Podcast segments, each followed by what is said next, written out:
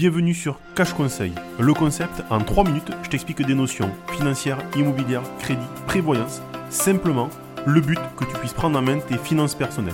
Je suis Nicolas Baraillé, cofondateur de la plateforme pédagogie financière Nico.io. Allez, on y va.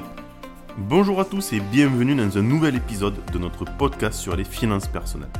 Aujourd'hui, nous allons parler d'un sujet qui touche presque tout le monde, l'assurance vie. Mais plus précisément, nous allons nous concentrer sur les avantages fiscaux de l'assurance vie. Vous vous demandez peut-être comment l'assurance vie peut vous faire économiser de l'argent sur vos impôts. Eh bien, asseyez-vous confortablement et préparez-vous à découvrir les avantages de ce produit d'épargne populaire. Tout d'abord, il est important de comprendre ce qu'est l'assurance vie. C'est un contrat entre vous et une compagnie d'assurance où vous faites des versements réguliers ou un versement unique en capital et en retour, la compagnie s'engage à verser un capital ou une rente à une ou plusieurs personnes en cas de décès ou de survie à la fin du contrat. Mais ce n'est pas tout.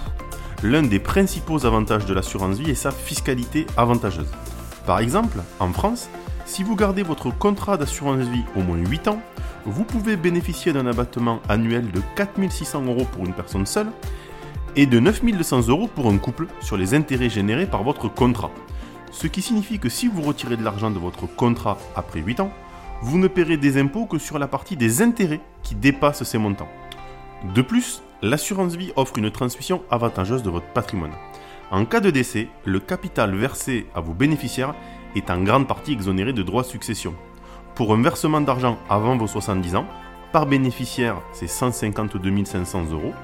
Pour un versement après 170 ans, chaque bénéficiaire peut recevoir jusqu'à 30 500 euros sans avoir à payer de droits de succession.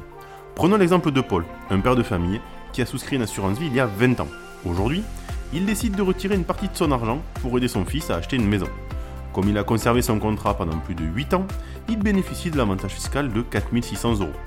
Ce qui signifie qu'il ne paiera pas des impôts sur la partie des intérêts qui dépasse ce montant. De même, si Paul a décédé, le capital de son assurance vie serait transmis à ses enfants avec une exonération de droits de succession jusqu'à 152 500 euros par bénéficiaire.